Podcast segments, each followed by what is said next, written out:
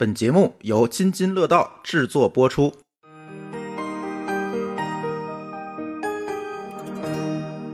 各位听友，大家好，这又是一期乱炖。那这期乱炖还是我老高还有某高老师，我们三个人来给大家录音。来，两位给大家打个招呼吧。大家好，呃，大家好啊，又见面了。哎，这一期呢，我们给大家聊四个话题啊。那第一个话题，呃，在第一个话题之前，其实想跟大家说几件事儿哈。第一件事儿就是我们呃后续津津乐道的节目呢，在呃。这个专栏节目，我们津津乐道播客网络有很多的这个专题节目哈，呃，其实有呃乱炖、蓝海之下、拼娃时代、品质生活、科技先生和串台这几个节目，在专题节目里面的更新，我会放在周五来更新。也就是如果你想哎抢先收听我们的节目，那你可以哎单独订阅我们的这个专栏啊，订阅我们这个子栏目，然后你就可以在周五来收到这个提前的更新。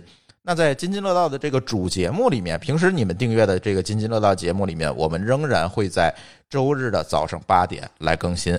这样的话呢，其实有点私心啊，其实就是想提高一下我们这个子节目的订阅量，是吧？对，哎，刷刷量，对，刷刷量。然后呢，这是一个事儿。第二事儿，呃，我们从这周开始，呃。除了国内这几个平台啊，除了荔枝、喜马拉雅、网易云音乐之外，我们还会追加一个平台来更新，也就是芒果台旗下的哎，芒果动听，其实是芒果台旗下的一个播客应用啊。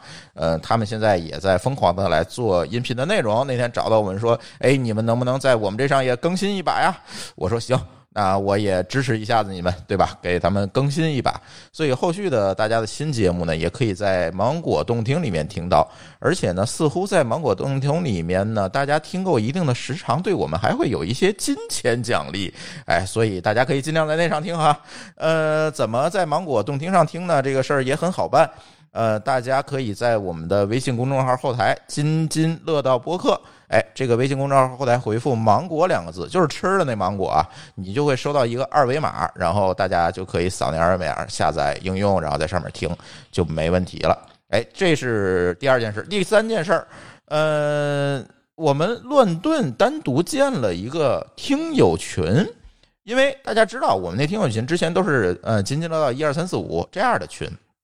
那么这个由于这个话题我们慢慢的独立起来了。所以呢，我们希望给每一个子栏目都建一个群，把这个咱们这个用户垂直的细分一下哈。呃，如果你想加这个乱炖的听友群呢，有几个办法。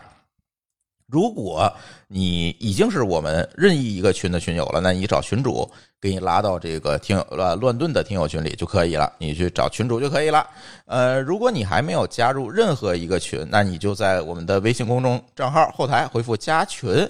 然后呢，注明你要加乱炖听友群就可以了，或者也可以加我的这个微信号，我个人微信号 d a o 幺六零三零幺 d a o 幺六零三零幺，然后加完我告诉我，哎，我要加乱炖听友群也可以啊，有几种办法，大家可以来加群。行，言归正传啊，今天第一个话题，嗯，就是最近沸沸扬扬的，其实我觉得这个，呃，都不算是一个叫什么，呃。科技类话题了，我觉得这是一个互联网内容领域的，或者叫一个文化领域的话题。但是，呃，影响了很多人，就是大家纷纷在讨论这件事情。所以今天我也拿出来聊一聊，什么事儿呢？就是阅文风波这个事件。嗯，阅文风波这个事件，其实它背后牵扯的是，我觉得啊，其实是这个，哎，互联网上这些写手、作者、网文的作者的这个版权，跟这个互联网大公司之间的这个版权纠纷的问题。但关于这件事情呢，我觉得我不专业。为什么我说我不专业呢？因为网上的这种付费的小说，像起点啊等等，之前我其实看的非常非常少，真没时间看。但是我们这儿有一闲人老高，哎，他据说一个月要在起点上付一百多块钱来看这些东西，哎，算是一个资深用户哈。所以今天，哎，请老高给大家聊聊，哎，他怎么看这件事儿？我觉得他的研究会比较深哈。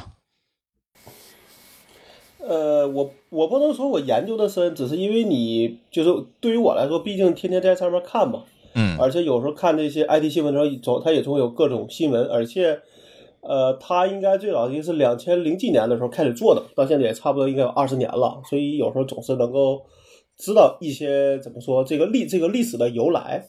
其实这个起点最就是应该叫阅文，阅文最早的时候应该算是起，就是实际上是把起点和其他的这些公司都给整合在一起了。那起点呢，就是原来的几个人做了一个类似这种网文的一个平台，而且摸索了一个这种网文付费的一个一个算是一个比较创新的方创新的方式，对吧？那么这个时间。他们在应该零应该是零六还是零五年的时候呢？因为那时候其实也他也是一样，大家都比较小。然后最后呢，他们就等于委身于这个盛大。但但在盛大的时候，最后也发生了事儿，就是因为跟资本的一个冲一个冲突，最后他们就跳出来说，我们自己要做一个新的一个网文平台。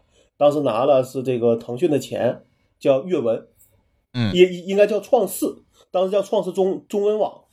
而当时呢，盛大是那个谁，陈天桥已经是有心无力了，就是他已经不想在国内再折腾这些事儿了。然后最后就把起点这个大的这个整整个这套东西都卖给了腾讯，腾讯又把创世加上起点这一套整个的东西加一起，叫阅文集团。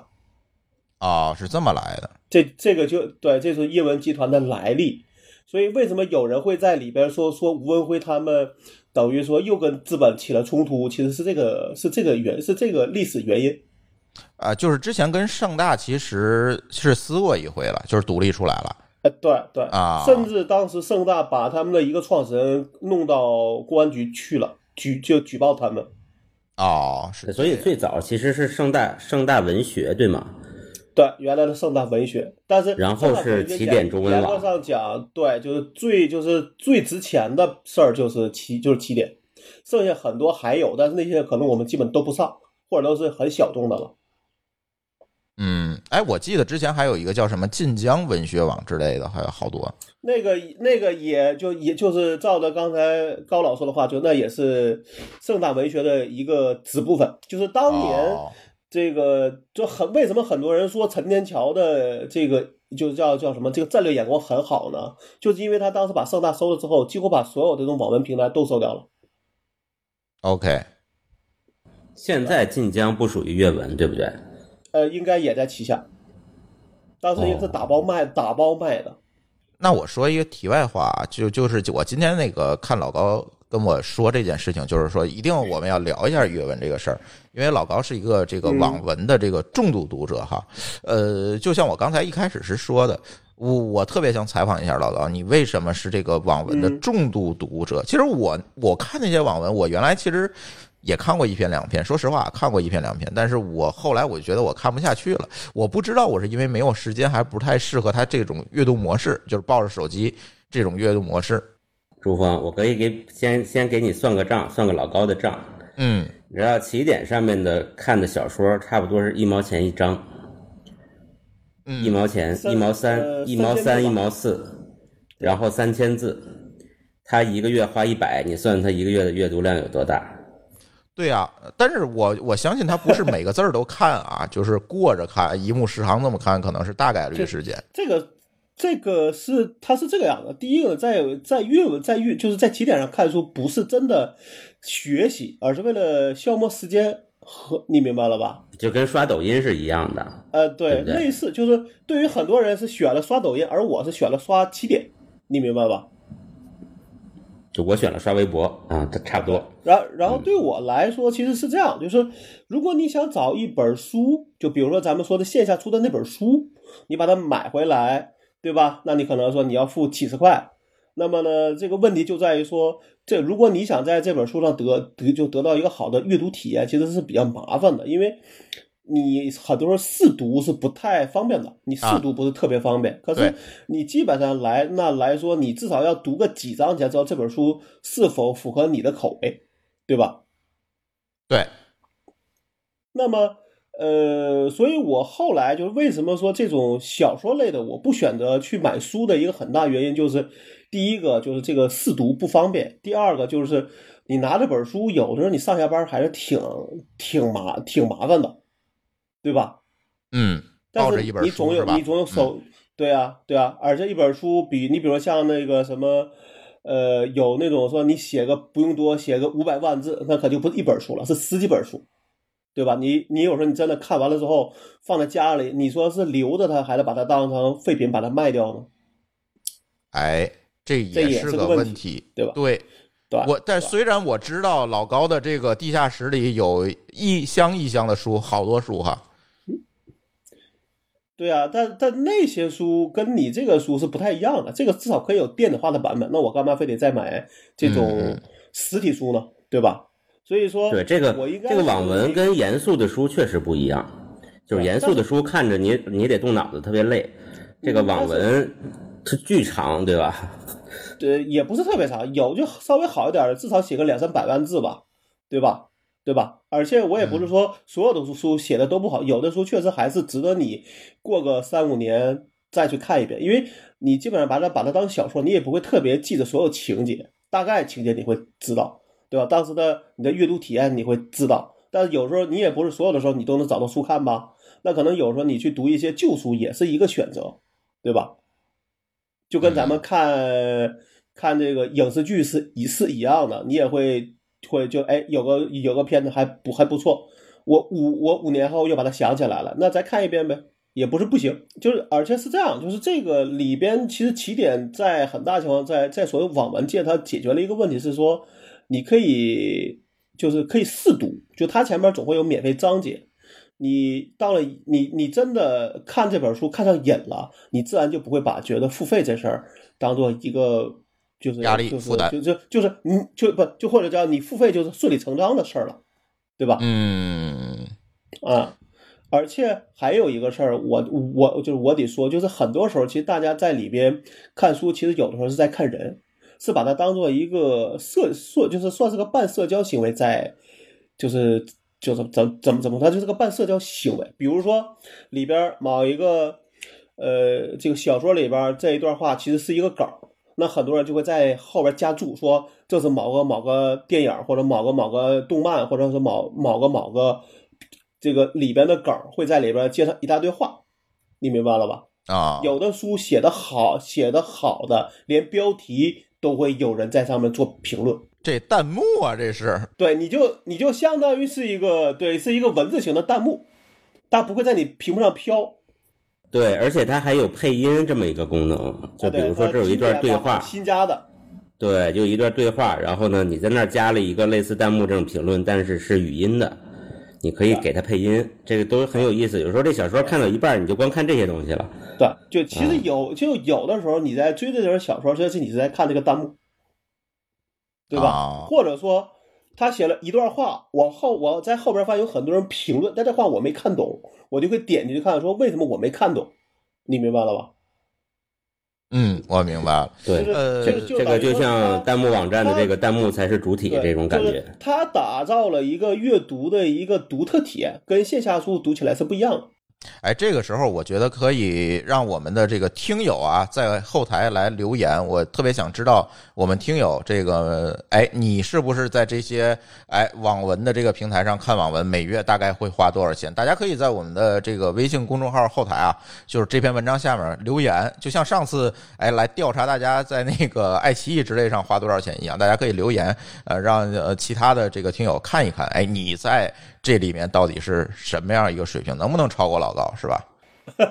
哎，接下来的作为一个这个忠实的这个网文读者啊，那接下来我就想让老高给大家介绍介绍阅文这次到底是出了什么，捅了什么娄子？哎，就出了这么大的一个风波。应该说是这样，就是这个娄子其实是一个矛盾，就是就是说，对于其实在我看来，不是阅文本身的事儿，而是。阅文承受的压力，就是一个是我觉得是腾讯对阅文的这种怎么说盈利能力可能并不满意，这是一方面，你明白吧？因为大家都觉得这个市场应该是一个万亿级的市场，是吧？可你现在一年才能挣十个亿，变成了小生意。对对，然后然后呢，可能吴文辉他们相对来说可能会坚持原来的这个呃方法，对吧？嗯，但是呢，可能会有人说。你那个方法早就已经过时了，我们应该换一个新的，对吧？那这个可能我觉得这是一个内是一个内部的一个相对，在我看来已经变成一个斗争了。那最后可能吴文辉他们会走，是吧？那那因为他们觉得已经没法，因为毕竟阅文本身是属于腾讯的一部分了嘛，对吧？虽然是独立上市的，对吧？是个港股。第二个呢，我觉得是因为说。呃，其实，在原来就是说现在的所谓的那个合同的霸王条款，并不是说刚有，是去年就有。我看的一个说法是说，原来呢会针对作者的情况给你不同的合同，你明你明白了吧？嗯，就是如果你是个新写手，那我给了你一个相对苛刻的这个合同，你可能也大概率会接受，因为大家还没成名嘛。你还没有什么博弈的能力，那你接受了也就接受了，对吧？但是呢，现在的情况是变成什么？你所有的作者都要接受这个霸王条款，然后这事就爆就爆掉了。以前以前是见呃，以前是看人下菜碟儿，现在是哎弄一统一合同，你们都得来。是吧？这样的话，其实是说，哎，那些头部的作者，那第一就第一个就会炸毛了，哎，就就就就就会不满。一个对我，但但但是这个我我就是不知道真实的情况。我是最近在看这些新闻里边看到有人提了一句，对吧？所以说他们在里边为什么阅文的回复是说这个合同不是新合同，而是去年九月份开始实施的这个新合呃这个新就是去年九月份实施的合同之一。但我觉得。炸毛一个很大原因就是你针对用户，就你没针对这些作者情况，就给所有人都这么干，那人家不炸会屌你吗？就是我是觉得这样想吧，他花他们花了这么多的时间来去培养了很多的作者，甚至人家已经成了一个网红，这边反而还会有人在挖角，你这边回手给人家一个怎么说很苛刻，甚至是一个不可被接受的一个合同，你觉得谁会选择你？对吧？人人家可能正想走呢，只是想顺水推舟走而已。哎，这个时候我想问老高啊，这个这个合同到底到底苛刻在哪儿？可能我们的有听友刚刚打开电梯，他不知道。他这样想吧，里边其实觉就觉得有几个几个条款。第一个就是说，它变成了雇佣制，这个是一个在我看来就已经是个不可接受的一个一个方案了。就是说。你写，比如说你朱峰，你想写本书，你去跟出版社签的什么合同呢？是你帮我出版的合同，对吧？对，作者是你，对不对？然后呢，你，然后你这个出版社只是会说我帮你出多少本书，我给你什么样的一个版税，对吧？而不是说版权买断，对吧？当然也可以，但是大家就还说白了，就看你的这个要坐下来谈嘛，怎么来去？哎，对，那要谈，但是他现在就变成了默认你是雇佣。就是说，是，呃，阅文雇你来写这本书，但是这本书的所有的大纲、所有的东西都要你出，你觉得这公平吗？嗯嗯嗯，对，这这个事儿就变成了把这些作者变成了给他打工的了。本来大家是一个合作关系，你提供平台，然后呢，我在上面发布内容，然后大家分钱，对吧？其实这样一个模式。那好，这今天告诉我，你你都变成我的这个旗下的员工了，你就坐这儿给我写东西就好了。那大家当然是要炸毛了，就是合伙制变成了雇佣制嘛。对，而且下边的问这个问题就是说，好，就是好，你名儿都要了，钱你总能给吧？哎，对吧？但是现在钱也没有，他们现在写的方案是说，在扣掉成本后再分钱。那这个成本怎么算啊？对啊，你你觉得这事儿会对作者公平吗？我看到阅文这个，就刚才老高提到的这个。从从从合伙变雇佣这事儿，我突然想到漫威了，你知道吗？嗯，就是因为漫威手头也有一大堆的 IP，也是一大堆漫画，只不过它是漫画。对。但是好像好像我们从来也没有关注过漫威的画家，他的作者，对不对？我们我们我们脑子里的就是一斯坦李老爷子，说他是他是这个。不管是这个创始人也好，或者什么也好，作家加创始人加上这个整个这个漫威的整个的，就是一个连运营在一起的一个核心人物了。OK，其实我在想说，阅文会不会想走漫威的路？因为漫威现在在版权上赚的钱特别特别多。不不不不，我跟你说这事儿是这样的，漫威那帮人就是或者那些作者不出来，你不知道，其实他们应该叫甘心愿意只赚钱。就就够了，人家也不指望出名，而且在你说的漫画里边，其实都会写他们的名字，对吧？对吧？这个叫他这个叫叫叫这个署名权嘛。对，但是这样的，你说你说漫威的作者他甘心这个干活不一定要出名，这是主观问题，对吧？嗯。但是客观上呢，他确实他和我们的这个。这个起点的作家有非常本质的不同，就是他们就是打工的，他不是合伙人，而是他就是雇佣。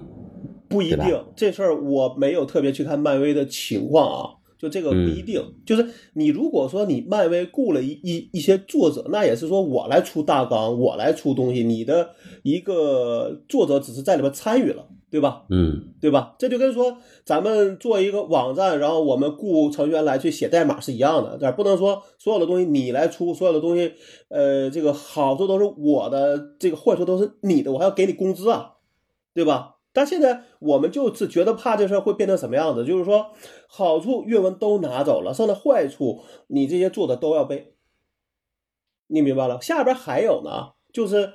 包括说他们在里边提了一个条款，就是说，如果假设有了一些呃这种版权官司，对吧？比如说你这个东西被盗被盗版了，阅文打官司的成本是要作者掏的，你愿意吗？嗯嗯，这是因为可能在他开始的时候，因为你这个架构和内容是作者提供的，所以真要在这儿打官司，也只能作者去背锅。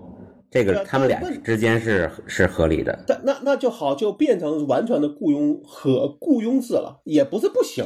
那你来出所谓的大纲东西，我来给给你填空，对吧？但是你给我多少钱呢？对啊，对，我觉得给钱这个事儿啊是另一回事儿。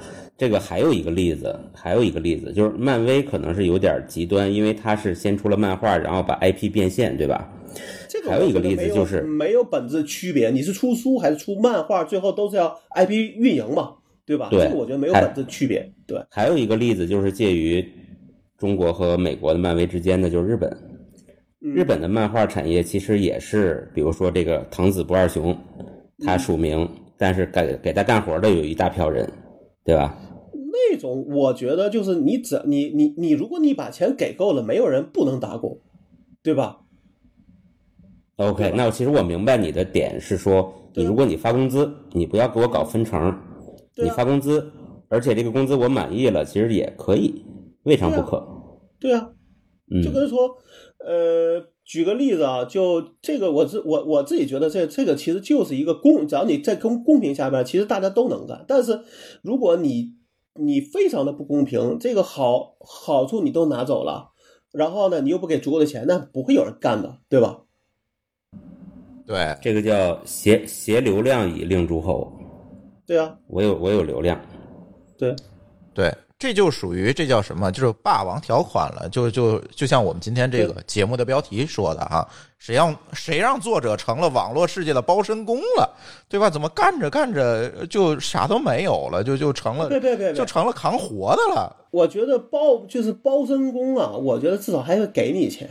你明白？我是觉得弄不好这里边有些作者就是白写了字儿之后，就等于被被白嫖。比如说，他说这东西要免费上到，比如说某一个这个阅文的一个 A P P 里，然后呢说这个东西要，因为你不收费嘛，所以可能要看广告才能够这个怎么说才能够这个有收有收入。然后呢，这个收入还要先扣掉他们阅文的这个运运营成本之后才跟你分。那你觉得最后？我我是觉得弄不好，这就跟那个油一样，弄不好你要倒找给平台钱呢。原油宝，对对呀，对其实其实老高的观点我其实听明白了，就是说你要是想雇佣，你就老老实实发工资，五险一金，咱们就按劳动合同走，没问题。可能很多人也会认账。对，那不署名也没关系，对吧？就跟说咱们说那时候说那个学米粒吧。咱们那时候有个学米粒，那不就是三个扣扣脚大汉写的一本书吗？对吧？啊，还有这种故事？是是是是，有有有有有，这我知道。有对，嗯，你也不能说整个阅文上面所有的这些作者都很好，他号称有八百万这个作者，对不对？但是他的白金作者只有大概不到五不到五百人，也就是说有很多人可能一个月的收入也就是三四千块钱，而且可能要一天写满八小时。甚至可能要写的时间更长，这事儿给我我都不干。那三，对啊，三十块钱就跟我今天写的那个漫谈一样。我说我写个文章四千字，花了四个小时，按照这个算，我不里边提了个千八吗？啊，你你明白吧？啊，那个千八指的是说，我那话没就没说完，就是为什么现在我觉得阅文有点乱呢？就是他这个阵脚已经有点乱了。一方面是说上面可能会压，说你们现在的收入这个收入，我我我还远不满意。第第二方面就是他们受到了很多的这种免费小说 APP 的这种冲击。嗯，这个这个他自己先出来喊冤嘛。对啊，他现在问题是说。比如说你的这些书是好，但是可能总会有些人他说我就不想付费，我就想找不管叫免不，他不管是免费的还是盗版的去看，我宁可看广告，我也不想付你钱，对吧？然后呢，就会有一些 A P P，当然我没有特别指谁啊，但是我觉得应该是其中一类，就是他们会去拿一个很低很低的价格去买小说，实际上这个小说质质量可能很差，甚至我是觉得那就是洗稿。所以你们仔细看我里边给那个连给那个连接，你就知道说，你这样想，千字就千八字的一千字八块钱，你一天写多少字？你写一万字，你也就八你也就八十块钱。你每你每天都写，就两千四百块钱。你觉得这个够所有人的开销吗？嗯，对。那好，这这个问题就变成说，我在我的那个漫谈里写的话，就是说。很多小说是一个很 low 的方案去做了一个免费的平台，吸引了一些没看过小说的人，对吧？他他们可能觉得这些小说还能看，但是在我们看来说，那些小说一定都是很烂的。人家等于这个方式是一个降维攻击，对吧？而你呢，却没有想明白这事儿，拿着你现在好不容易花了十几年甚至二十年所积累的这些用户。那无论是作者端还是这些读者端，然后去要跟跟人家变成免费去 PK，你不觉得你这事儿一定会输吗？哎，这个我有一个不同的看法啊。嗯，我觉得他不是因为乱了阵脚，而是他深思熟虑的结果。如果你自己说愿意贴钱干，我无所谓，你明白了吗？你拿着这些作者去当这个代价吗？这就不行了。对这个事儿我同意。我我接着说刚才我那观点，为什么是这样的呢？就是。当阅文发现内容付费这件事儿被盗版、被这些呃无下限的免费平台冲击了之后，就是相当于他从内容上很难再收到更多的钱了，对吧？他可能会寻求一个这个升维，就是说我干脆把内容免费掉，然后我用 IP 变现的方式从另辟蹊径，从别处赚钱。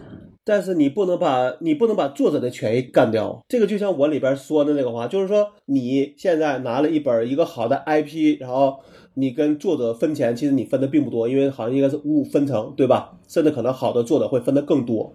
然后呢，你觉得这个钱那你少，可你拿了 IP 之后，你拿去做 IP 运营，无论是做动漫、做影视、做周做周边，你挣的钱严格上讲，你也要跟作者分。你会发现这有窟窿，或者是有一些漏洞。就是比如说你你他拿 IP 这个事儿去运营去赚钱，但发现这个 IP 属于作者，所以可能多数钱要给作者，完不成他的目的，所以他改这个协议就是为了堵这些漏洞，没想到堵堵大发了。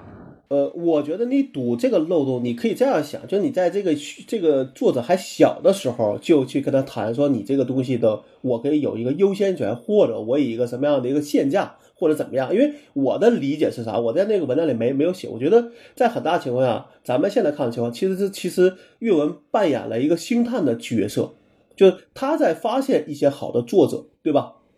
所以呢，我同意里边的一个事儿，就是说，你就知道说为什么当当时有一段时间炒呃香港的一些就那种娱乐经纪公司会跟一个新人签八年的约，为什么？因为你想把一个人一个素人把他包装成一个。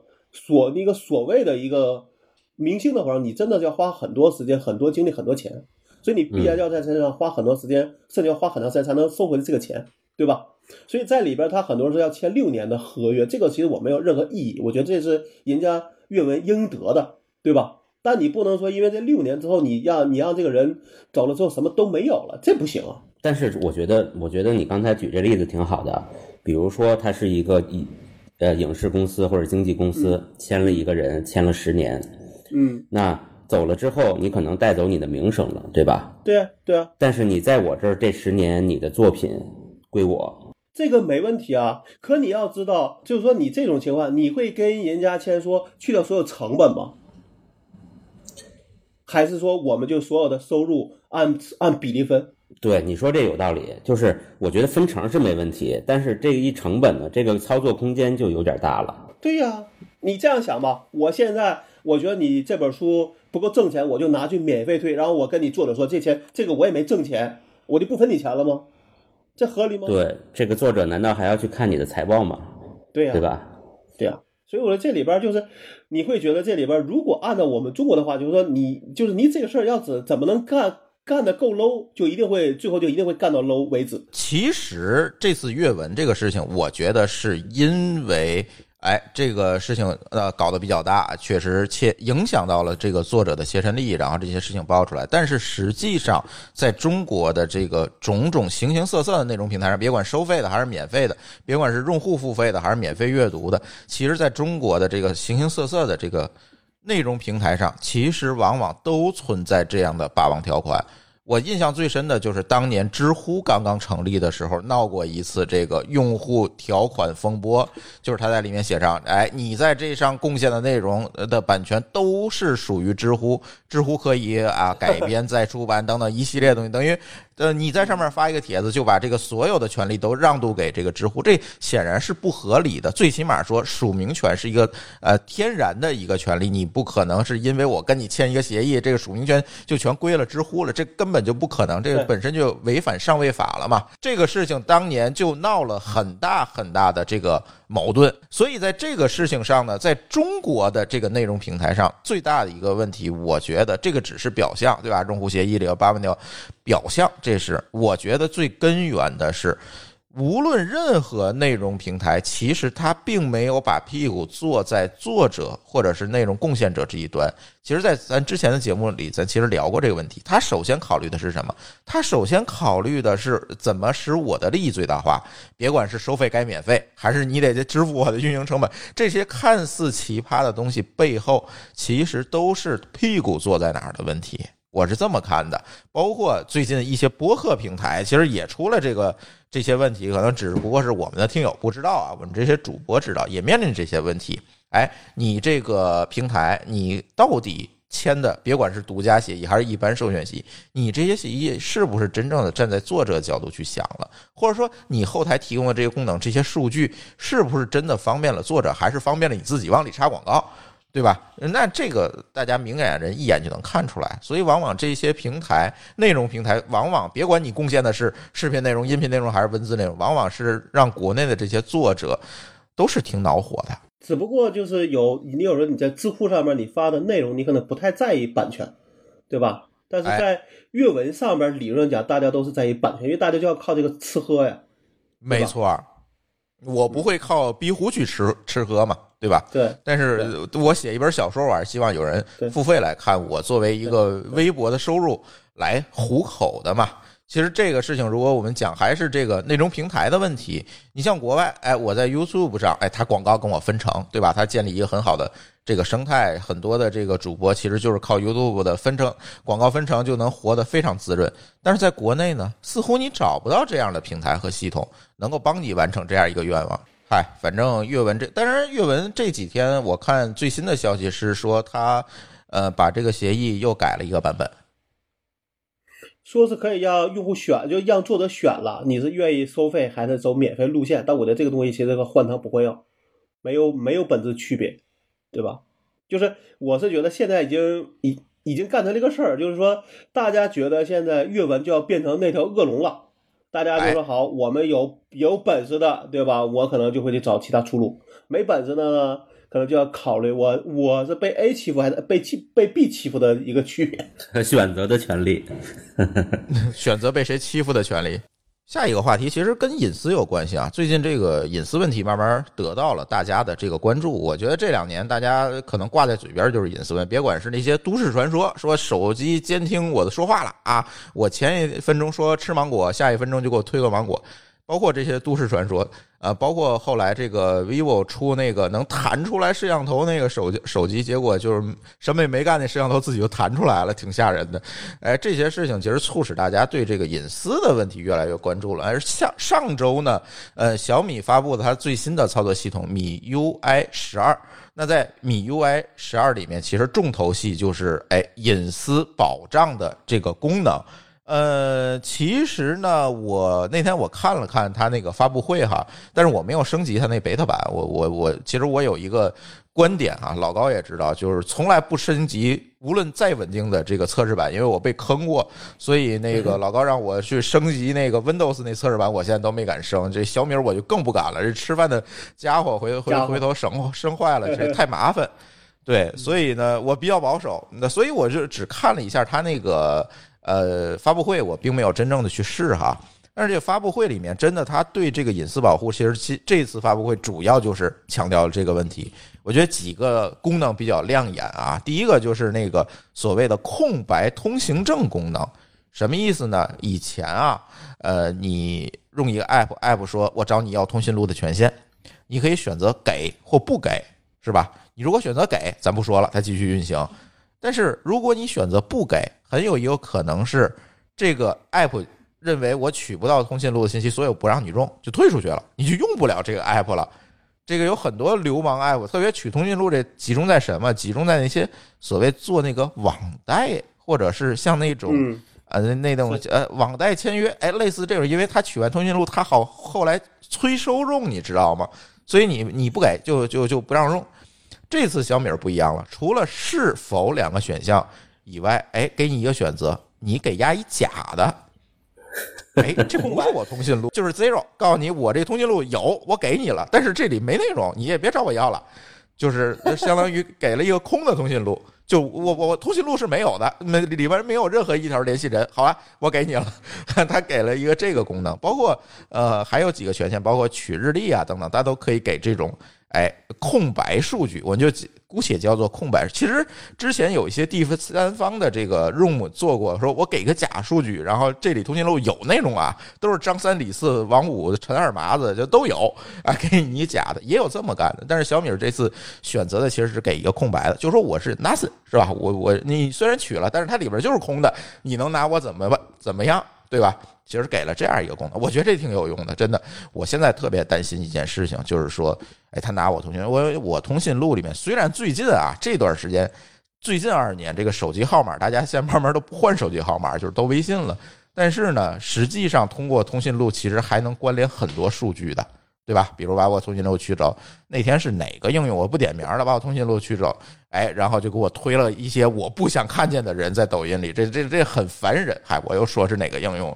你刚才说了抖音了啊？好吧，嗯，没事。但是我是说啊，其实有有的时候是干嘛？是他总会问你能要不要去给他通讯录的权限，你一不留神就点了。对你一不留神点了个给，这事你就没法这个回收了。对，没错，我手一抖就给我那个那个抖音就是手一抖，我我觉得它叫抖音挺有道理的，好像手一抖就给他了，嗯，反正他就拿走了，然后就给了我一堆，哎，什么，哎，这个前任那个前任就很烦，你知道吗？所以呢，哎，所以我觉得这个功能很实用，对我来讲很实用，我都要忍不住去升级了，你知道吗？呃，第二个呢是一个叫照明弹功能，这个功能其实就是把。呃，应用对你所有的这个权限的请求都给你亮出来，亮出底牌来。比如他又偷偷的在后台请求了几次位置啊，又偷偷的唤醒了哪些应用，然后他诶给你列一个历史记录，哎，你看看那哪个应用没事在你手机后台耍流氓？我觉得这也挺管用的。就是对我来讲，哎，我我能偷偷的看一眼。其实并不是对我来讲，我觉得对那些 app 来讲。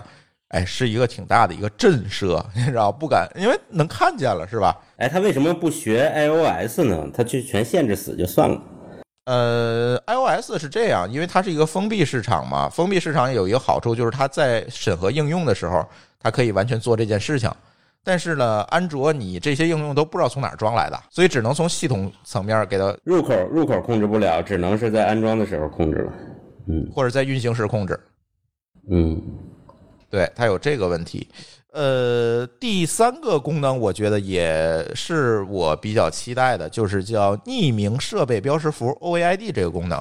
大家知道啊，在以前的这个安卓版本里，其实应用是可以取到你手机的 IMEI 这个呃，这个串串码的所谓的 IMEI，其实就是你手机的一个唯一编号。你手机只要不换主板，这个编号就永远在，也就意味着这些应用能永远的定位到你所有的行为跟你的这个手机是有关联的。而手机的关联其实就相应的啊，可以理解成跟人的关联，对吧？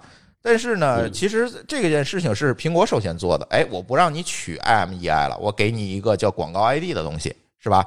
哎，取广告 ID 对应到你这个人，我也不是不让你取，我弄，但是我给用户了一个选择权。第一，你可以选择给不给；第二呢，你可以选择我换一个。我今天我一开心，我换了一个广告 ID。这个应该跟那个 iOS 上那个 AD ID 应该是一样的。啊，是，其实就是一个东西。所以呢，哎，这个呢就颠覆了安卓世界的一个传统。以前安卓世界没有这玩意儿啊。这这个就 IMEI 拿走，就或者是他有其他一些办法，比如取什么网卡的 MAC 地址啊之类。现在等于把这些东西都限制死了，你没有办法通过一些手段去定位到手机的唯一标识符了。那这个选择权等于就还给用户了。这个其实是跟苹果来靠拢。我我再插一句啊，这个 OAID 应该是应该是一个共同的一个标准，一个行业标准联合这些。对，是一个类似行业，应该小米是第一个推出来的，应该按理说后面应该大家都会统都会统一去推。对，没错。呃，我知道华呃小米、OPPO、vivo 其实他们都在这个联盟里面，其实定了这些东西嘛。对对，嗯，因为最近小米跟这个 OV 其实互动还挺频密的，包括定的那个统一推送联盟啊，包括那个隔空投送的那个功能，就是其实就是 AirDrop 嘛，安卓版的 AirDrop。然后呢，其实它都可以连在一起用，因为他们有个共同的敌人。哎，对，那个敌人叫华为啊。那我以为你要说苹果呢。不是，呃呃呃，也好吧，好吧，好吧，大家愿意怎么认为就怎么认为，去 吧？我省得，对我省得得罪了华为粉，又得罪了果粉，这这多惨呢？你说对吧？你们该怎想怎么认为怎么认为啊？嗯。然后，哎，这些东西呢，就四这三个功能吧，其实我觉得还是比较亮眼的。其他功能咱就略去不讲了。其实也有一些，呃，但这里问题来了，嗯，大家纷纷的在叫好，说小米颠覆了传统啊，小米终于把用户，哎，小米把用户隐私放在了首位。注不注意啊？是小米把用户隐私放在首位，说了很多这个褒扬之词。哎，但是问题来了，那到底这些技术是不是小米独创的，或者是说这些技术是不是在小米可选的范围内独创的？哎，这个问题我们就需要拿出来讨论一下了。大家都知道啊，这个别管是什么米 UI 也好，EMUI 也好，这些东西都有一个共同的爸爸啊，这个爸爸叫安卓。啊，对，嗯，其实呢，呃，这个所有的我们定制版或者叫魔改版的这个 ROM 呢，都是基于安卓的某一个版本的系统版本的底层啊。最近的这个安卓的系统版本是应该是安卓十，对吧？呃，当时老高跟我在美国一起开的安卓十的这个发布会，对吧？我们在会上我也听到了安卓十的这个很多很多的这个新的特性。所以呢，我们不觉得这个东西是小米的一个独创，也不觉得，呃，这个东西是小米基于它自己的选择来做出来的。如如果我们去看安卓的规范和标准，我们会发现这件事情其实是，呃，你只要要跟安卓这个系统去继续的玩下去、升级下去，你就不得不去考虑和遵循的一个强制性的规范。对，其实安卓这几年这些版本一直在解决这些隐私问题。之前的那些呃，安卓那些隐私问题其实挺让人诟病的哈，呃，尤其是安卓六之前，嗯，没有任何权限。怎么说？它也不是诟病，就是你对比 Windows 来来说，其实这些权限都是有的，只不过是说这个安卓下边这个太容易，你因为这个手机毕竟相对来说是一个人用的居多，所以这种事儿就会特别容易被怎么说？被就是说被跟踪或者被泄露，对吧？没错，所以从那个安卓六应该是就是棉花糖那个版本开始，其实就开始加这个权限机制了，就是开始像其实苹果这个事情，我们不得不说，苹果其实是开了这个先例啊，这些东西其实都是苹果首先做出来的，然后安卓跟进做了权限机制，然后呢，安卓六解决了什么问题呢？就是拍照、联系人、短信这些东西呢，我要有用户的同意，我才能往下走这一步，否则这个 API 的权限我不会给这个应用，不会给到这个应用，也就是你什么都干不了。比如我想唤醒这个相机，我必须点一下是。那这一步其实是从安卓六开始，哎，就存在了。然后紧接着安卓七其实就是对文件权限去做了一些。啊，设置以前呢，在安卓，安卓其实就是一个 Linux 系统。以前的这个其实都是 root 用户在跑的，就是很糙的、糙快猛的一个系统。从安卓七开始，文件系统哎权限是更严格了，就是哎你没法越权去访问这些权限了。那安卓八呢，其实解决的是什么问题呢？就是哎这个后台唤醒的问题。我们知道这个安卓。比较当年比较受诟病，就是越用越卡，越开越卡，我必须重启才行。为什么？是因为这些应用都堆到后台了，都都是这个后台进程，然后就把这个内存，哎，全占满了，这就会出问题。所以在安卓八呢，它对这个后台的服务去做了一个限制。其实这个东西其实是仿照了苹果的那个墓碑机制，一会儿那个我们也会聊的苹果这个墓碑机制。然后呢，呃，其实，在安卓八里面去做了很多，包括这个。嗯，这个 TLS 的支持啊，CA 证书的支持等等这些东西都是在安卓八里边去做的啊，包括实现了一些新算法。在安卓九的时候，哎，这个后台的限制就进一步的呃做了一个更明确的这个权限的管理了。比如说，在后台你不能访问这个麦克风和摄像头，你必须明确的。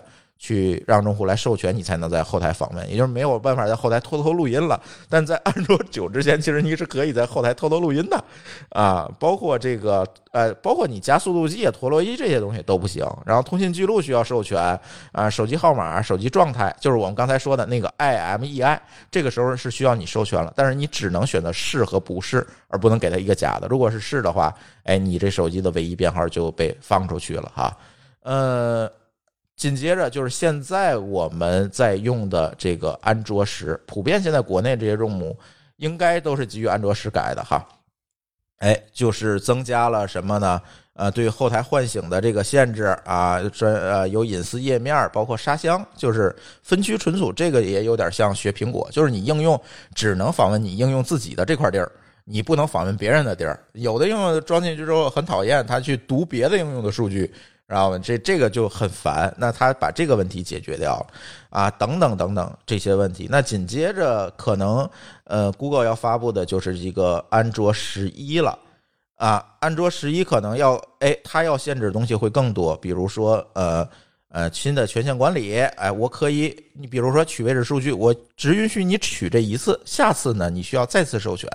啊，等等这些东西，反正呃，这种对隐私的控制就越来越严格了吧，在安卓上，那我们就会发现这个问题。刚才我们还说回来小米这件事情哈，呃，小米去做这件事情其实是根据安卓的规范，如果你想跟着安卓升级，你就不得不遵循的这一系列的东西，而且更重要的是，安卓提供了底层的 API 去支持了你要实现的这些功能，哎，才可以。如果安卓不支持，小米自己去做，其实也没有用。是这样，所以呢，我觉得，当然，当然啊，我我觉得小米这个一系列的做法，它能够做这个先吃螃蟹的人，我觉得完完全全百分之一百的值得肯定。就是，哎，我愿意首先的揭竿而起，说我，哎，迎接这种对隐私问题更严格的这个控制的这样一个大趋势，是吧？这个。各个操作系统可能都在这么做，那我好，我与其抵触，我不如首先的去迎接，这样其实我在 PR 在公关的层面，我还能求得一个好评。我觉得确实小米想了很多，而且做的也无可厚非，但是我倒是觉得也没有必要过度的这个解读，是吧？小米怎么怎么样成了这个民族良心、用户良心，倒倒也没必要。这些东西呢，其实其他的 ROM，别管 EMUI 啊、vivo、OPPO。我估计很快的也都会跟进，因为不得不，除非你不想再也不想跟 Google 玩了，再也不想升级了，那另当别论，对吧？否则的话，他肯定要跟进的，跟进这些规范和隐私措施，这个。这个没得说，是吧？包括其实安卓还这这两年还出了一堆很神奇的这个规范，比如那个全面屏手势，现在在新的版本里面要求必须是统一的手势，也就是将来你别管拿到小米手机还是华为手机，只要这个安卓版本是一个高版本，其实那全面屏手势的被 Google 强制成必须是一样的了。以前是自己发明了一堆手势，现在其实是 Google 把这个权限收回来，说，哎，你都用统一的吧，这样我保证一个操作系统的一致性，使用体验的一致性。其实做了很多这种，包括隐私，其实也是这样，所以肯定支持，哎，首当其冲来解决这个隐私问题，是吧？但是这里就其实对小米来讲，我觉得有一风险啊，这个问题我觉得我也拿出来大家去讨论一下，就是说会不会因为是这个。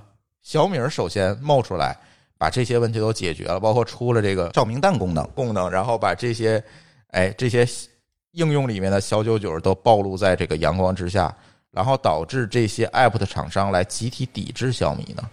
他倒不是说不不开放一个这个不不做一个小米版本，而是说我做个负优化，比如这游戏就是在小米上它就是慢，再高配置它也慢，哎，这种事儿历史上出过呀，对吧？会不会出现这种抵制行为呢？这个我觉得还是 还是挺难的吧，因为你等于是在跟操作系统在做这个对抗，你又不能把自己隐藏起来，你不是个你不是个病毒，也不是个木马，对吧？让用户不知道是谁在干坏事儿。但你只要是一个应用，然后又露在用户面面前，然后你又做一些负优化的事儿，这事儿我觉得还是挺难的。而且呢。你把小米惹怒了，说我把你直接拉进我的系统黑名单，那就等于说你这个 A P P 就甭想在米游上去跑了。你觉得谁谁会愿意这么干？哎，这个会不会出现当年让用户选边站的这种问题？出了一个三 Q 大战，将来出现一个米斗大战，或者说米这米游也不用把它拉到黑名单，而是给他给用户一个提醒，说这个 A P P 可能会会这个，比如说会让这个速度系会让系统速度变慢。你你要不要继续安装或者继续使用？除非是说哪天微信和小米刚起来，说你要不然用微信，要不然用小米，这俩东西装不上，否则应该小米肯定是一个很重要的渠道。对于任何一个中等规模的 app 来说，应该不会发生说我小米上因为要暴露隐暴露我干了坏事儿，所以我装不上小米，那等于自己斩自己一刀。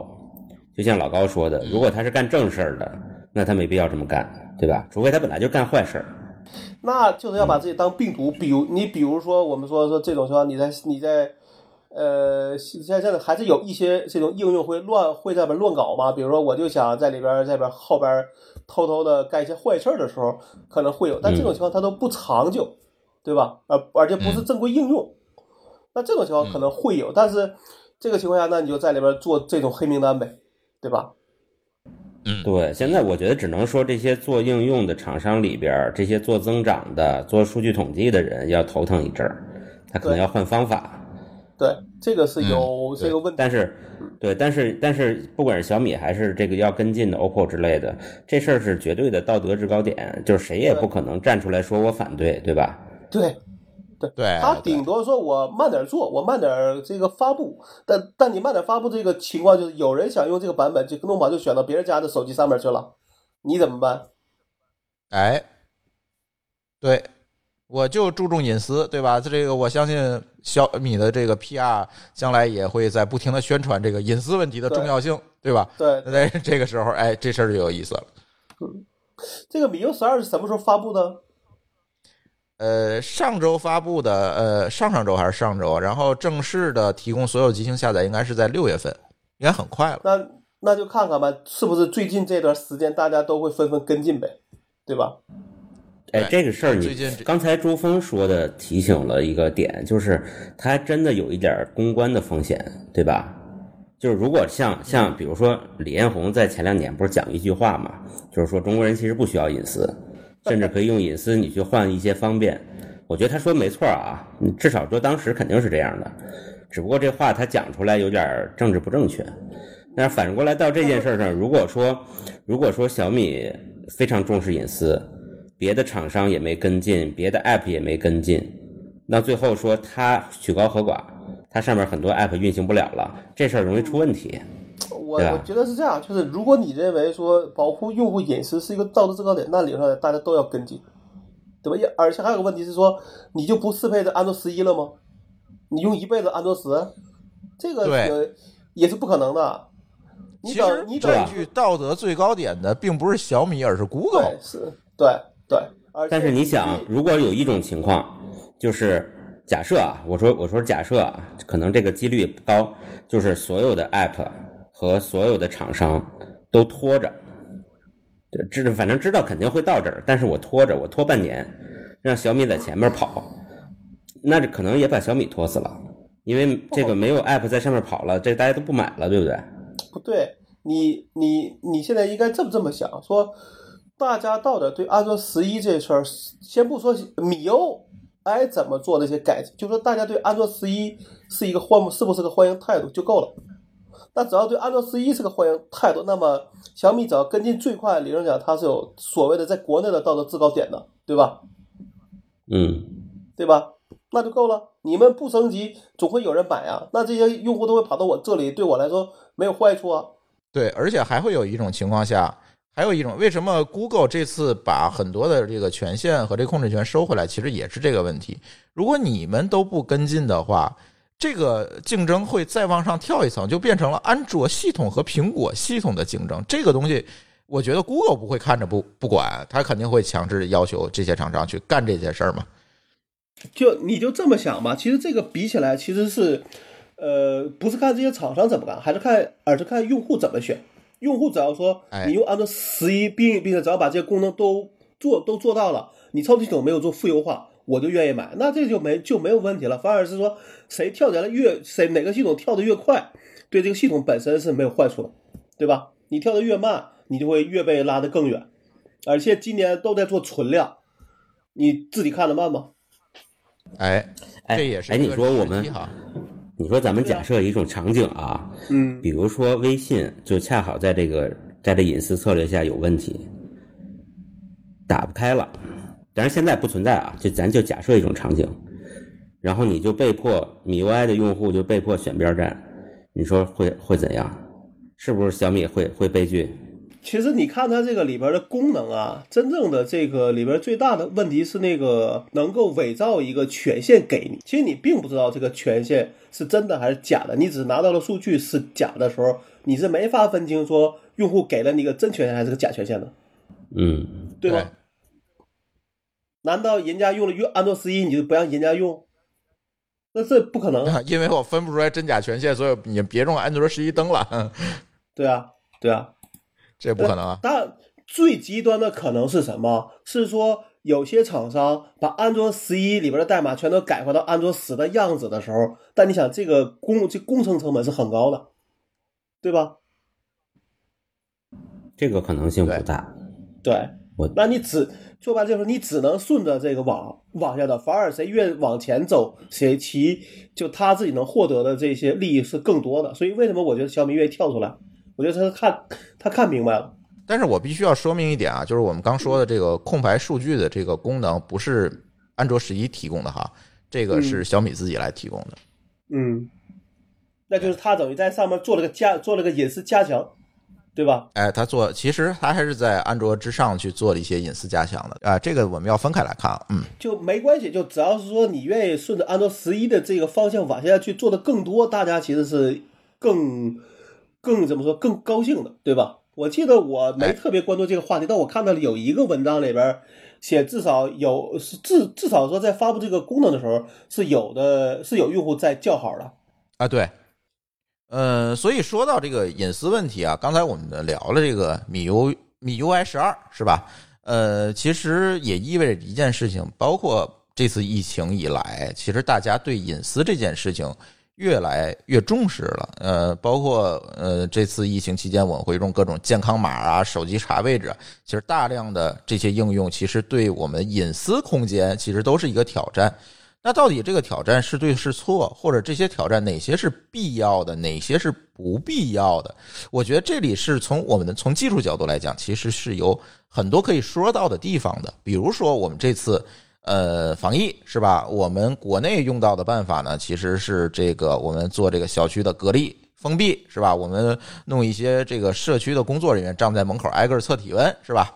哎，用这些方法，比如还有一些密密切接触者的这个登记啊、隔离这些制度。而国外呢，在这次呢，其实他们更多的希望利用一些技术手段，在保证个人隐私的前提之下，哎，来解决这个密切接触者的发现啊等等这些问题。在这这个时候呢，其实苹果和谷谷歌共同提出了一个，就算联盟吧，就是各提出来一套 API，然后这个 API 呢，其实是可以帮助应用来追踪我可能会遇到的这个密切接触者。呃，这里他做了一些技术上的设定，来百分之百确保了隐私。那这个东西呢，我不想今天在节目里谈它是怎么实现的，比如说谈那个三码机制啊等等一些东西，我会把资料呢贴在我们的 show note 里给大家来看。但今天这期节目，我们更想聊的是什么呢？哎，我请到了张总哈，张总呢一会儿会乱入一下，然后呢会跟我们聊一聊他。尝试去做密切接触者发现这个机制的时候遇到的一些坑，也就是说，在 Google 和苹果做这件事情之前，他已经尝试在干这件事情了。我觉得张总可能是第一个掉在坑里的人，所以呢，哎，让张总给大家分享一下他的这个经验和后来他对苹果、Google 出的这套防疫的 API 的一些看法，或者是我们可以讨论在节目里也可以讨论一下这个关于这个隐私与安全。或者是隐私与便利性之间的关系，那大家可以先听一下我们稍早之前跟张总的一段呃录音的对话。哎，关于这个呃，Google 和苹果用这个 BLE 技术，也就是这种低功耗蓝牙技术来追踪这个疫情的密切接触接触者这件事情，其实呢，呃，这次我们请到了张总哈，呃，给大家聊一聊。为什么请到张总呢？其实，在疫情开始的时候，他就在为新西兰的。一个公司来做类似的这样的项目和技术实现，所以我觉得在我们的这个主播里面，应该张总对这件事情最熟了。所以，请张总给大家介绍一下这件事情的来龙去脉。OK OK，我给大家先介绍一下我这边背景吧。就是这事儿大概是因为，就是这次疫情等于全全球都被波及了。因为新西兰虽然世外桃源，但也未能幸免。所以他们可能在三月二十六号，新西兰就进入到他们政府有史以来的就是最高级别的防控响应四级。嗯，一进入最高级别防控响应的时候，他们其实就跟咱们类似了，就是停工停学，大家都要隔离，停止一切那个社交活动，餐馆啊什么都开始关，其实跟国内的性质差不多。哎，有点意思啊，咱是一级最高，他是四级最高。对对对，他是四级最高，倒过来。完了之后，一到四季的时候，其实因为我后来现在一直在新西兰这边有个远程的一支团队去一块去做一些事情嘛，所以他们有很多的伙伴就聊到这事儿。其实他就政府对这个当地的呃算是有一个要求，就是他有一个安全的一个 social 的这种社交距离，大概是一点五到两米。所以四级虽然是已经进入了，但肯定还会要降到三级的。等于四周以后，原则上会会会到降到三级。历史也证明了，因为咱四月二十三号的时候，大概四周的时候，新西兰政府就把四级降到三级了。三级以后就能有限度的就复工了。这个时候其实面临一个问题，就是说，呃，因为这个 social distance 是不算是他们的一个法律条款。但是算是一个政府强制性的一种建议吧，这强制性的建议带有一定的这种，就说如果你要是不违不呃违反它，反正你没出问题也无所谓，公司也好啊，或者是周边都会有问题。所以呢，当时我们这边的客户，我因为我们在新西兰是做企业 SaaS 服务的，所以我们有个客户是奥克兰当地挺大的一个做工程的公司，他给政府相当于做那种，比如像电灯啊。还有是那个红绿灯啊、维护啊、安装啊、施工那种，所以他的工人就肯定得往外面跑，而且工人在工作的时候，他肯定会有一些距离，可能就会接近超，甚至说是超过他这个限制。所以呢，希望有一个东西能提示这工人，走近的时候告诉他，哎，你得离开远点了，周围你这个太近了，对对对。同时也能记个日志出来，就记住，就当然这是从公司角度来说，就说。哎，我这一天有多少次跟某一个同事过于近、过于亲密？对，会有会有一些手段方式去避免这种问题。所以出这种角度，他们当时就想，哎，有没有办法，就是能做一个这个小东西在身上去去去去给人提示。开始想的是引入一个第三方的 bacon。就是咱以前常用的那种蓝牙 bacon，你能不能先给大家介绍一下什么是 bacon？bacon 其实是一个蓝牙，就是在 BLE 就蓝牙四点零出来一个低功耗蓝牙的一个基础之上，出了一个用于作为一个定位目的的一个蓝牙的一个基站。你可以 beacon 的英文其实是有点像灯塔、信标的意思。嗯，其实它这个意思就是说我这个基站它其实不停的往外去广播一个蓝牙信号。这个信号的信息很简单，就是我这个 beacon 的一个呃，按按现在规则上来说的吧，就按是我的一个 S I 呃叫 UUID，我的一个 UUID。完了，同时有我的发射功率。完了之后，接收方扫描到的时候，可能会有一个 I 就等于像我一个相当于是，呃，我的我的接收功率。完了之后，我这样就可以跟我的通过 RSSI，还有 Bacon 的这个 TS Power 就发射功率，我就能计通过无线电那种物理学。能计算出来我跟这个 bacon 大概的距离是多少？啊，所以我就可以理解成，其实这个 bacon 就是一个不停的在发射一个信号。其实你比如说可以比喻成一个人，他不停的在那喊，然后我是谁，我是谁，我是谁，一直在那喊，而且他喊的同时还会告诉告诉对方，我现在是用多大的音量去喊的。然后你听到这个声音的时候，你就可以根据你收到的这个音量和他的这个哎名字，然后判断出来我离他有多近。对吧？这样的话，其实就算出了一个相对的距离。对，没错。哎，就是这么一个东西。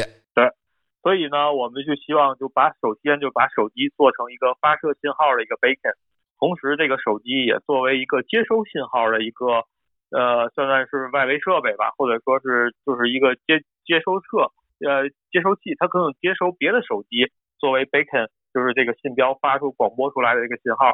这样的话，两个手机之间它就互相形成了一个，一个是 beacon，一个是接收者，他们俩之间就能配，就能产生一些关系。通过这种刚才说到的这种功率啊，这种计算啊，能算出来他俩他俩之间可能一个大概的一个距离。就是这块一定要注意，就是说 R R S S I 在测算距离的时候特别特别不准，R R S S I 是不停在变的，所以说它测算的距离的误差其实都比较大。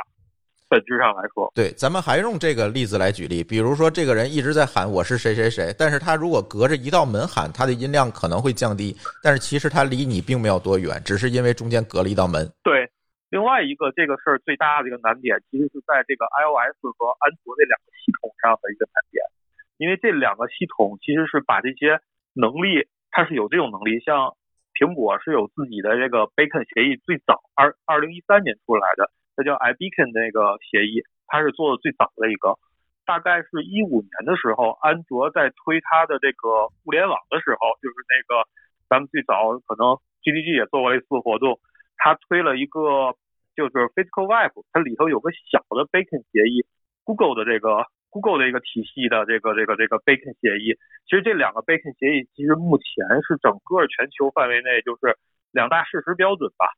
呃，所以你你们在开发这个东西的时候，其实就是想用这个呃两个 beacon 之间的这个距离来判断一下这两个人是不是亲密接触了，是吧？那你们一开始想的方案是是要发给每一个人一个 beacon 这个设备吗？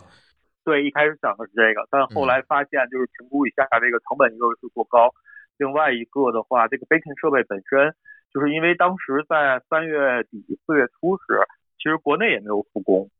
就是说，你这个想做也不可能及时能做出来，嗯，也是一个问题。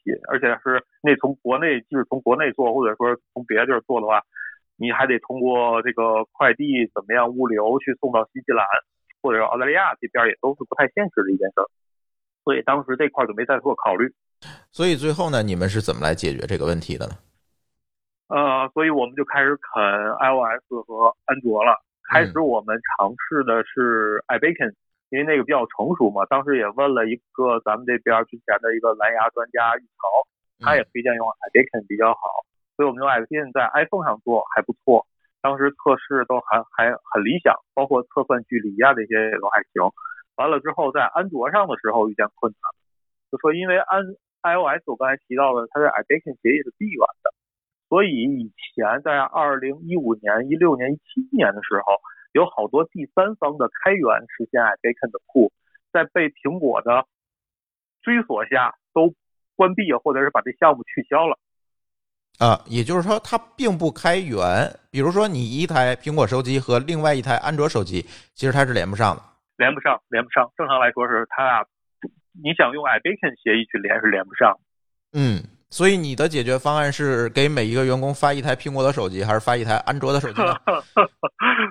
所以我们解决方案就是退而求其次，看看能不能用 Google 的这个 Eddystone 来去实现这件事儿。但在实现的过程中又遇到坑了。苹果手机在做这些操作的时候，包括在做一些东西时候，它有一个系统级的限制。后来我们看它是相当于我这个程序在前台跑，就是点亮在前台的时候都很正常。但我这个一旦把我这个应用推到后台，或者是我锁屏了，我这个广播就不发了啊。这是苹果的那个墓碑机制带来的问题。对对对对，所以这就导致了我这个东西也是行不通的。嗯。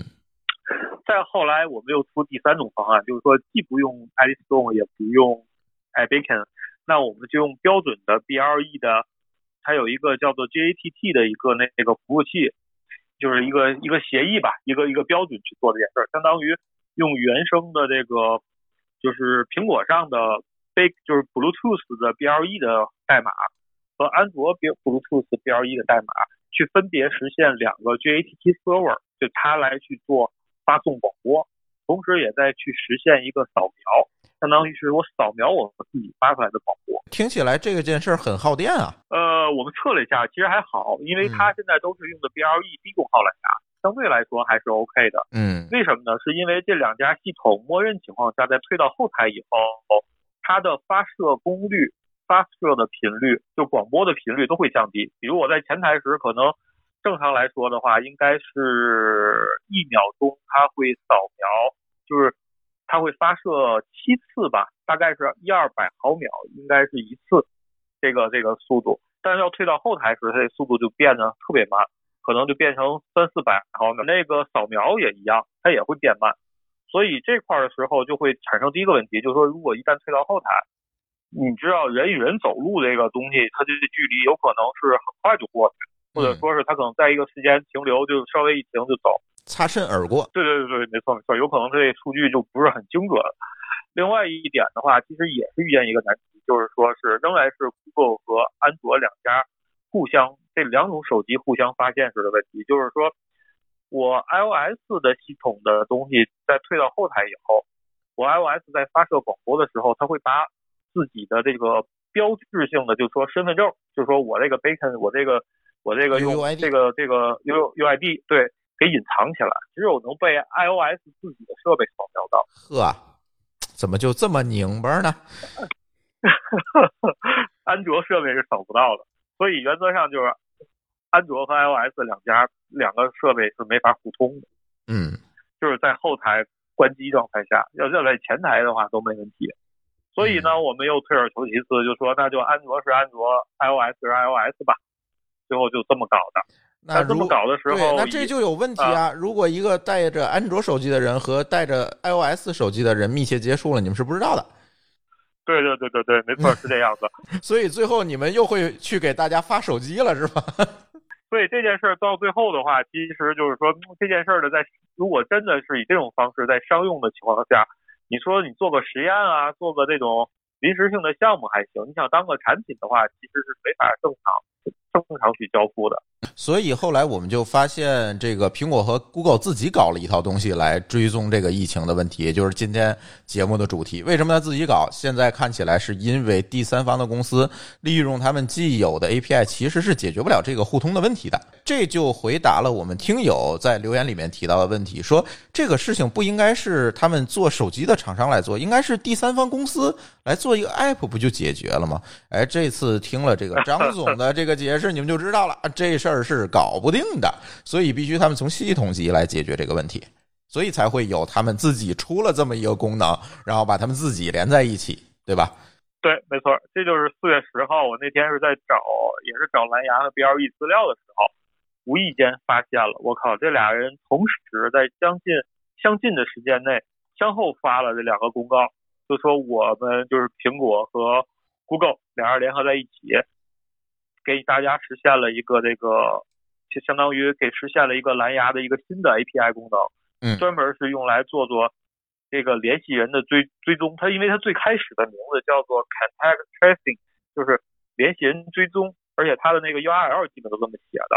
但是实际上我后来前几天我在看的时候，它在一点一版的时候，俩人在升级，大概是四月二十一号和四月二十三号升级的时候，有一个很有意思的特点，就他俩把这个名字给改了，不叫做 contract con contact trace trace tracing 这个，嗯，这个感觉是不是有点太敏感了啊？就有点哎，有点看着看着像侵犯隐私了啊，contact 是吧？对，嗯，对对对对对。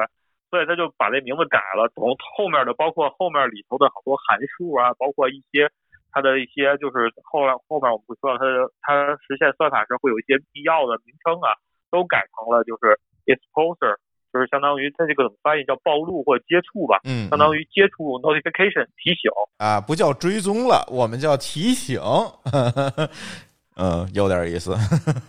对对对，这是他们俩在一点一版的时候。因为四月十号推出时，他们都是相当于是 Draft 的一个方案，是一点零版，嗯，所以紧接着是一点一版。因为他们原定计划是五月一号的时候，五月初的时候，这个东西就 API 已经完成了，可以提供给，就是它提供的用户也是特别有意思的。他那文档上写的第一批用户只限于各国的公共医疗卫生机构，还有是医院，专业化的医院好像是，还有就是 WHO。这种组织就是提供给专业只允许他们去用。没错，没错，没错。他是不对外对任何第三方或者是向商业公司去开放。嗯。而在他计划的六月，我当时看他文档是几月，我忘了，可能是在六月底还是七月的时候，他第二步放开。但放开的话，也都是限于这种医疗机构啊，这种组织，也不是说是放给第三方就凭。随便都可以用那种方式，所以它原则上本身它对这个还是有一定的限制的。另外一个就是当时第一时间我去研究了一下，因为我看哎这俩出了这个这个东西以后，那我就开始想我们干这事儿还是不是要再干下去？因为人家一出的话，基本就通杀啊，就。但是呢，我后来看了一下，他跟我思路想做的事儿还不太一样。他因为这两家在做这件事儿的时候，我不知道他们是。可能也是出于对隐私的这种过，我觉得有点过度的这种安全防护了吧。他把这个东西其实做的设计的非常精巧。怎么叫精巧呢？就是他在上报和追踪的过程中，并不会泄露你双，包括个人信息，任何信息都不会泄露出去。就说即使你拿到这个信息，你也对不上张三李四王五。嗯，只有拿手机的这个自己才知道哦。我可能是最近十四天内，我可能接触过这种这种这种高危人士了。而且呢，他这个我如果想，我要是如果被比如说检查被阳性了，我也可以，虽然我用这软件，但我也可以选择不上报，哎，也可以选择上报。这个选择权是在用户自己，而不是在医疗机构强制的时候，我把数据库开放，一看你有你检测为阳性，我自动的。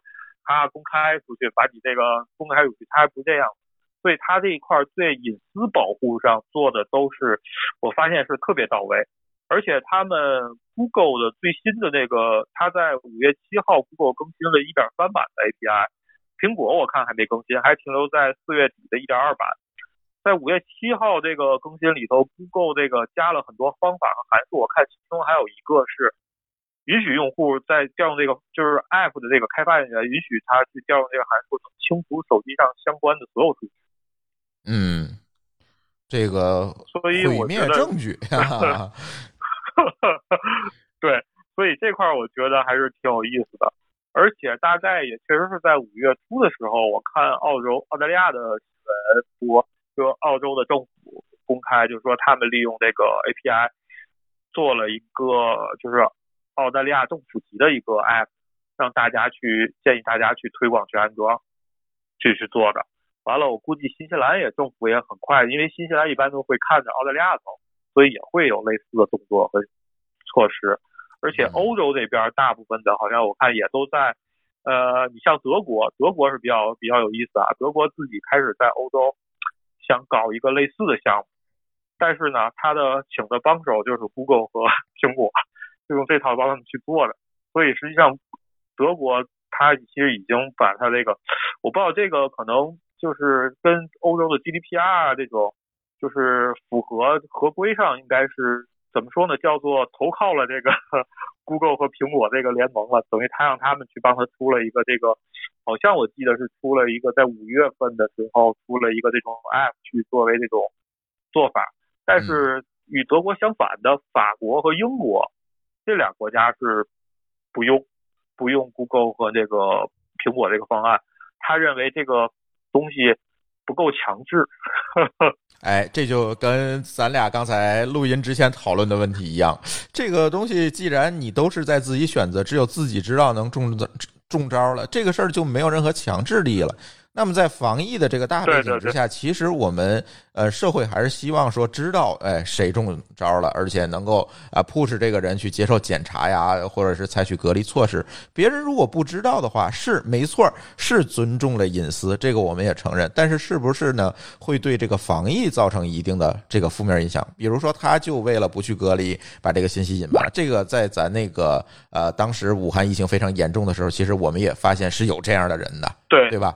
嗯，对，没错，没错，对，而且比较逗的是，我看后来就我就补充一下，就后来英国啊，他开始自己想做这件事儿的时候，他想自己开发，他请了一个瑞士的一个第三方的 IT 咨询公司帮开发这套系统，嗯，而且是花了两周的时间，因为他时间也比较紧，比较急嘛，想紧急突破，但最后发现根本从正常途径没法让这两家的这个就是。跟我们要不介入第三方的话，这就干不了嘛。就是你你已经试过了，就是他们又帮你试了一遍。对，嗯，这件事儿干不了。嗯，行吧，我我我觉得这次你属于那个第一个趟坑的，就帮全世界的人民试了一遍，说这事儿不行，等 Google 吧。所以这个这个事儿的话，其实倒倒倒过来的话，好像哦，我记得可能看新闻，后续我没再跟啊。好像英国又转过回头，又再去找 Google 和苹果了，嗯，可能就没办法又可能都会松口。这个厂商其实还是次要的，就是还是谁是这个这个核心的这个系统的开发，这个它其实控制了大部分的话语权。对，其实这个在于这个，因为它是一个系统级的调用嘛，你没有系统级的厂商来支持的话，其实这个基本上是没有办法实现的。对对对，嗯，而且不光是没有办法实现，就是说。我们一开始开发这个 app，我们开发了一些 demo 测试吧，像上那个苹果，还有像 Google Play 去测试。但在测试的时候，不断的被苹果和 Google Play 给拒掉啊。他的理由就是说，你的 app 涉及提到了，比如说是 COVID 幺九，或者说是 co co，就是相当病毒相关的任何的这种词汇的话，你这 app 不行。你必须得是公共的医疗机构，或者说当地的政府的卫生的机构，你才可以去做这种相关的事儿。你一个第三方公司，你就个人，嗯，不允许。对，就反正他也明文没明文说，就他会给你要求你这个，就给你不停的被拒，你不停解释。一开始我们的 app 名字叫 Safe Zone，就是说是安全的一个地带，最后不得已改成了叫 Work Zone，就是说工作地带，就说你得把这个东西就全。绕过去，我这说法上我得绕过去才能过，好吧？对，这也是很恶心的一件事儿。行，我我觉得跟张总聊一聊，我我突然发现了这个，在这里面，其实，在我们行防疫这个领域哈，东方和西方有不同的价值观，在不同的这个价值观之下，其实大家有不同的这个哎方法的路径，这也解释了哎为为什么我们采取哎社区门口放俩这个穿着红马甲的人拦住你，哎他们却采取在手机里采取一个匿名的 API 来解决这个问题。我觉得这样来比较的话，其实还是蛮有意思的。对，是吧？啊，所以说这块儿，对对对，所以这块儿有时候你在这种环境下，其实，嗯，你说新西兰其实说是民主化或者制度非常好的国家，你看在疫情当前，它也是会进入到一个紧急状态，其实就说是要绕过一些这些东西，个人权利啊等等这些对，做做一些妥协，没错没错没错没错没错，对。而像 Google 和苹果像这么。这么克制，在这方面做的这么克制，为为了竭力保住个人隐私去做那种的话，我觉得这个还是挺有意思的一件事儿。对，这不出大事儿，咱还真看不出来这个差异性在哪里。哎，这次我们确实一比较，哎，就比较出来。咱当然不是说谁好谁更好谁更坏哈，这个我觉得没有谁谁更优秀之分，只不过大家在不同的这个文化背景之下选择了不同的方法论。对对对对，嗯嗯，OK，行，那也感谢张总啊，给我们分享你的这个踩坑经历。OK OK，好的，好，拜拜。今天先这样，嗯，拜拜。哎，这就是跟张总的录音啊，呃，聊了聊他这个踩坑经历。我想问问某高老师啊，经常做这个 to B 业务，我觉得这是算是一个 to B 业务。哎，你怎么看这事儿？这个算 to B 业务吗？等等，这个问题有点有点问题。这个这个这个是个 to G 的业务，to 大 B 吧？因为它这个东西呢，刚才他也提到了，只能是机构来用这个 API，是吧？就是苹果和 Google 共同做了这么一个东西，但是呢，你普通人不能拿它去做个 App，用这个 API 做 App，你必须是机构来做。那，我觉得这个可能就应该是算是一个典型的 To B 应用吧。我记得这个新闻里边说过一条，说一个国家只能有一个 App，或者顶多是像美国这种分权的，那每个州有一个 App，不能再细了，是不是有这么有这么一个事情？我当时我不记得有这个，但是它确实是有一定的限制，不是说你随便是个人就能做一个。对，我记得，反正好像是有这么一个类似的吧。我当时突然想到，这个事儿，咱们国家其实好像大家都是用小程序来做的，健康码吗？啊，对，对，就是所有的事情，咱咱们国家都是用小程序的。大家有没有印象？好像没有一个 app 是做这事儿的，因为用了用了健康码的方式做了，对吧？对，它不管是健康码还是别的吧。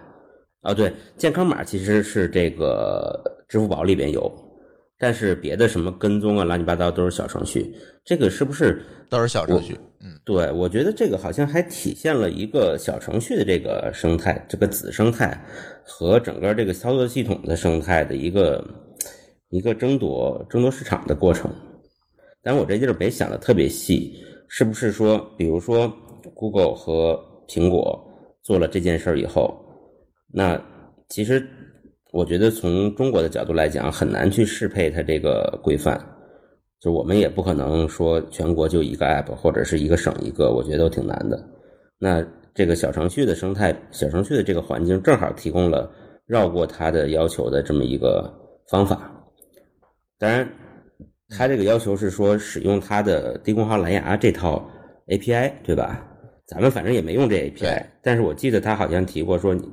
你不用这套 API，但是你的功能是类似的，也不能也不能上很多，一个国家也不能上很多，所以咱们给绕过去了。这到底是是不是好事儿？是好像发现这个小程序埋了一个伏笔，在这儿爆发了，好像还是个好事儿，至少对于咱们这种和和世界不太接轨的这个这个生态来说，这话说的这个叫政治不正确了。对我我我们要坚持改革开放啊！这这个你这个政治不正确了啊！嗯，对，但我倒觉得是这样，就是中国等于把这个检查机制下放到了各个单位了。你这个单位就是要要所有人出示健康码，你才能进，对吧？才能通才能通行。这是等于说，是等于说政府能够命令这些单位都按照他的方式去执行，层层去执行这个事儿。所以你至于你拿的什么东西，你是个蓝牙还是一个健康码，其实就无所谓了。只要你能相对证明你是安全的，就没问题，对吧？所以咱这个特别特别对结果负责，是吧？嗯，对，就是所以你别人都以为我们是我们是中央集权，但其实我们已经把权力下放了。但还但还是中央命呃中央命令吧，或者大家都觉得这个方式是可以达到同样目的的，对吧？呃，我是这么看这件事啊。如果我们讨论这件事情，其实我们要从两方面来讲。一方面其实是政体和文化，就是文化背景。呃，其实这次疫情当中不仅仅是中国哈，其实韩国、日本对这个哎自上而下的这种指令性的这种遵从啊，尽管日本是分权的，但其实遵从的也是很 OK 的。这其实是东亚文化的一部分哈。呃，政体更是这样啊，咱是集中力量办大事儿嘛，对吧？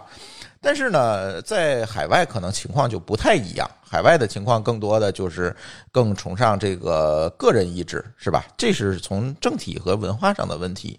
第二个其实是这次我们的节目更想讨论的问题啊，因为我们不是这个社论类节目啊，这个我们更想讨论的是这个技术问题。就像刚才某个老师说的，用小程序去追踪这个感染者，哎，比如说像天津就是有一个叫金门防疫，哎，金门抗疫是叫金门防疫，反正有这么一个东西。然后呢，你进到每个场所，每个场所都有一个独有的一个小程序，把你扫一下，证明你进来了。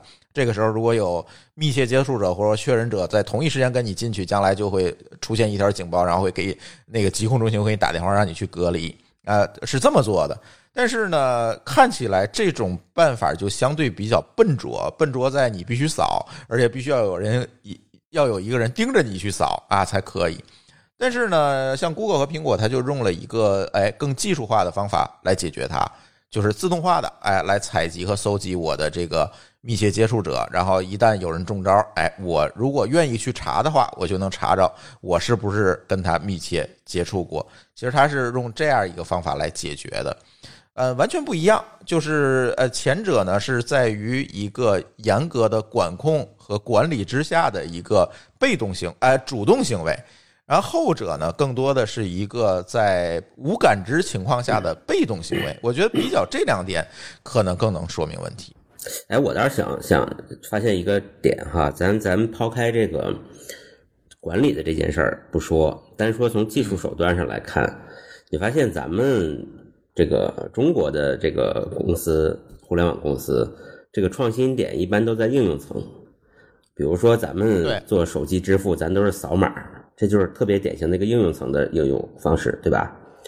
然后，然后人家人家这个。比如说美国的人呢，他动不动就 Apple Pay 啊之类的，都是在硬件上或者是方式对，在系统层啊。对，其实这个也是个不得已而为之的，就是咱没有系统的权，这个这个控制力，咱只能往上浮，浮到顶上去了。你看，你看咱们这个刚才你说这个，这个叫金金门抗疫什么的，这个对吧？啊，他发一个二维码，发一纸的过去扫，这不就是典型的浮到最顶上的应用层来解决问题吗？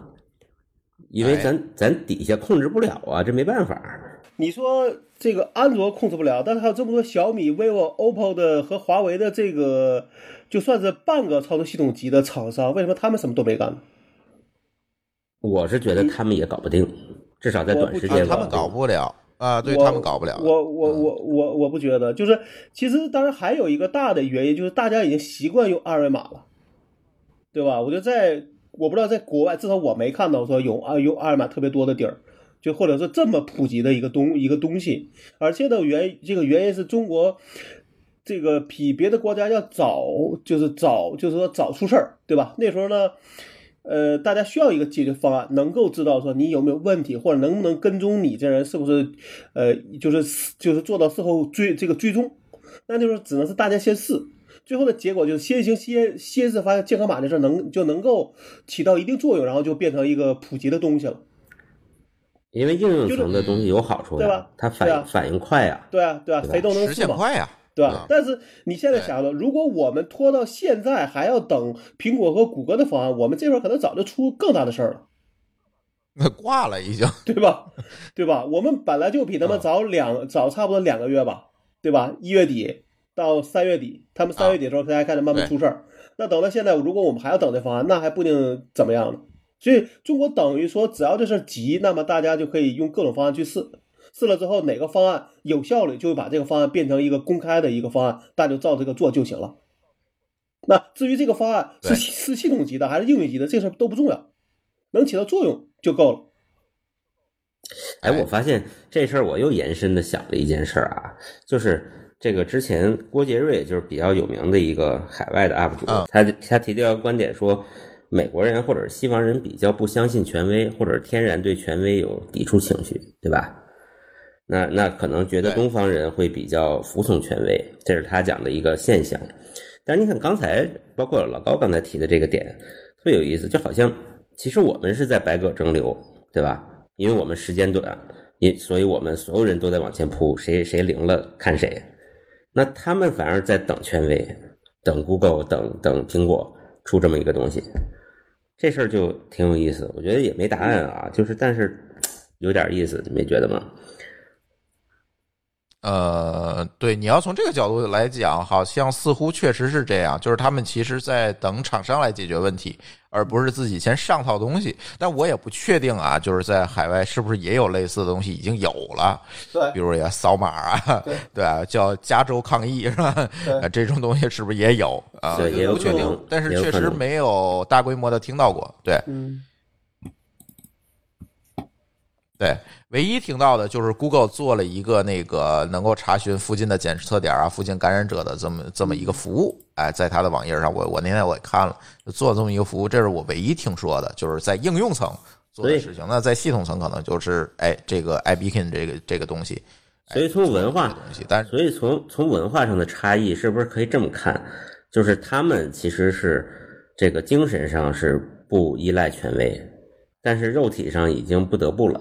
你说的这个权威，其实包括了就是大大的商业、大的资本这种，就所谓的权威对，啊，不是那个学术权威，是吧？对是一个对更广义化的权威。其实他们就是政府或者大的资本家嘛，他们不相信嘛，对吧？嗯，咱们是反而还精神上会比较信，但是我肉体上还是努力去去对抗的，自己搞一搞。啊、对，肉体上不服，虽然精神上信 这个这个区别特别有意思。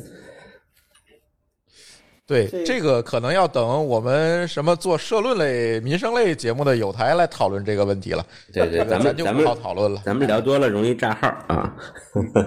对，是是是，到此为止。哎，所以，哎，对，所以，所以我们今天晚上就聊聊这些事儿吧。呃，其实都是一些开放性话题，也是给大家一个思考。大家如果希望跟我们交流的话，可以加我们乱炖的听友群，或者在我们节目下面留言。现在节目留言我基本都回啊，呃，别管是在喜马拉雅、荔枝还是小宇宙。哎，我基本都会回，所以大家留言没问题，包括公众号我也是都会，百分之百回复啊，除非你就说一个字儿好，那我那我也总不能回一个也好吧，是吧？反正你只要言之有物，哎，我我肯定就会回。反正大家可以给我们留言，多多交流和讨论吧。那这期节目呢，时间也不短了啊，我不再不编辑一下，我又要吃话筒了啊，所以咱今天就聊到这里。呃，也感谢大家的收听，我们下期节目再见。再见。，下回见。感谢您收听本期节目，同时您也可以收听我们制作的更多博客节目：乱炖、蓝海之下、拼娃时代、串台、品质生活和科技先生。在您收听的平台上直接搜索，即可找到以上这些节目。我们鼓励以购买替代打赏。如果您觉得我们的节目对您有帮助，欢迎以购买周边产品的形式来支持我们。关注我们的微信公众号“津津乐道播客”，天津的津，欢乐的乐，道路的道，进入周边产品菜单购买即可。如果您愿意参与我们的更多讨论，可以加主播的微信号 d a o 幺六零三零幺，加入我们的听友群。